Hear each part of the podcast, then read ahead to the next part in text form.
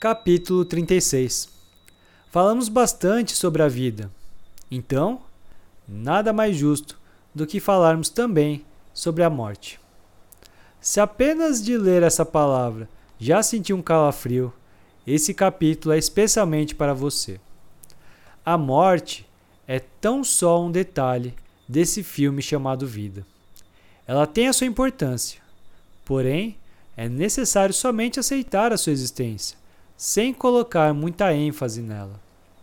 Há pessoas que passam a vida com medo da morte e, assim, deixam de fazer muitas coisas que gostariam, buscando meramente perpetuar uma vida, sem aproveitá-la de fato. Sabe a afirmação do filósofo estoico Sêneca? Rugas e cabelos brancos não significam que um homem viveu bastante, apenas que ele durou bastante. Para se entender a morte, é preciso antes identificar que existem dois tipos de morte. A morte mais conhecida é quando deixamos esse corpo, esse mundo. Porém, também existe a morte que ocorre a todo momento, ou melhor, a morte de cada momento. Ambas são mortes. Ambas são importantes e devem ser entendidas e respeitadas. A importância da nossa morte está no fato de tornar a vida algo transitório, algo que em certo momento chegará ao fim. Nós viemos ao mundo e em algum momento iremos partir dele. A morte dá um toque especial à vida. Ela nos tira da zona de conforto pois não sabemos nem quando nem como nossa morte virá. A única certeza é de que virá. Assim, deveremos focar em nossa vida, fazê-la valer a pena. Ao temer a morte, fazemos um papel inverso, ou seja, tentamos acreditar que ela só virá daqui muito tempo, e assim acreditamos ter muito tempo.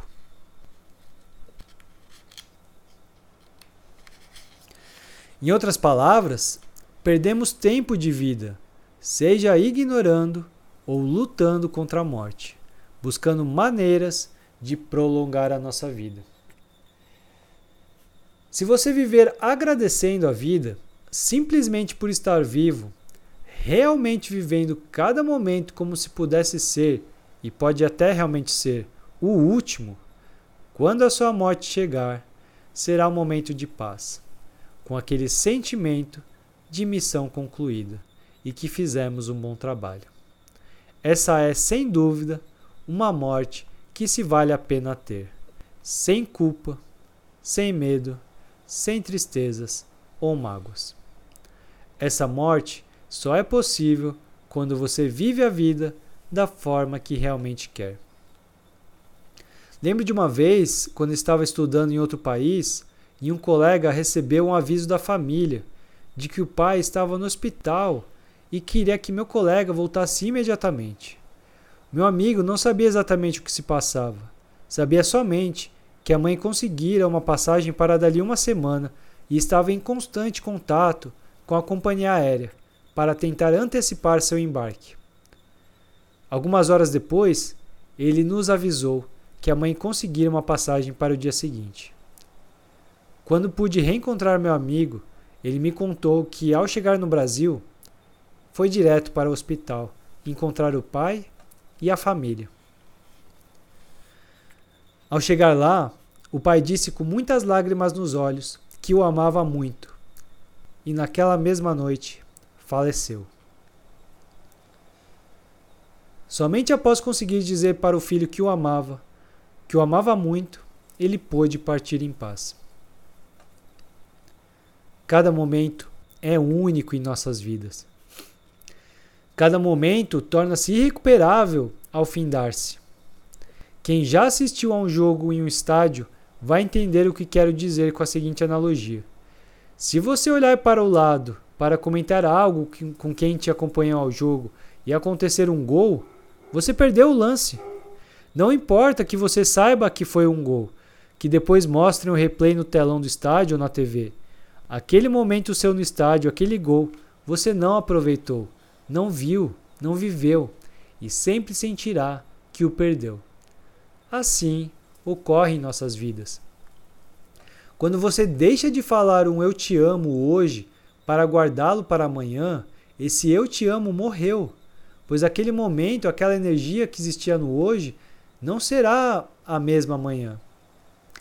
As palavras são as mesmas, mas nem você, nem a pessoa, nem o momento ou a energia naquele momento serão as mesmas. Fica aqui a pergunta: o que segurou dentro de você o eu te amo? Quase sempre, ao se questionar sobre isso, descobrirá que foi o medo. Não importa sobre o que, mas o que impediu essa energia de fluir foi o medo. Medo de rejeição, medo do desconhecido, medo de ser amado, medo de amar. Em vez de viver o presente sem medo de ser feliz, acabamos por nos preocupar com o que o futuro nos reserva e, consequentemente, vivemos em estado de defesa, como se fôssemos o centro do mundo. E a vida simplesmente esperando o momento certo para nos golpear. Ao agir com base no medo, deixamos de agir naturalmente, de ser verdadeiros. No exemplo anterior, não somente você, mas também a pessoa, a pessoa para quem iria dizer eu te amo, sempre saberão que algo faltou, que foi reprimido. Como aquele presente que compramos para dar para alguém, mas desistimos e deixamos guardado, perdendo seu valor.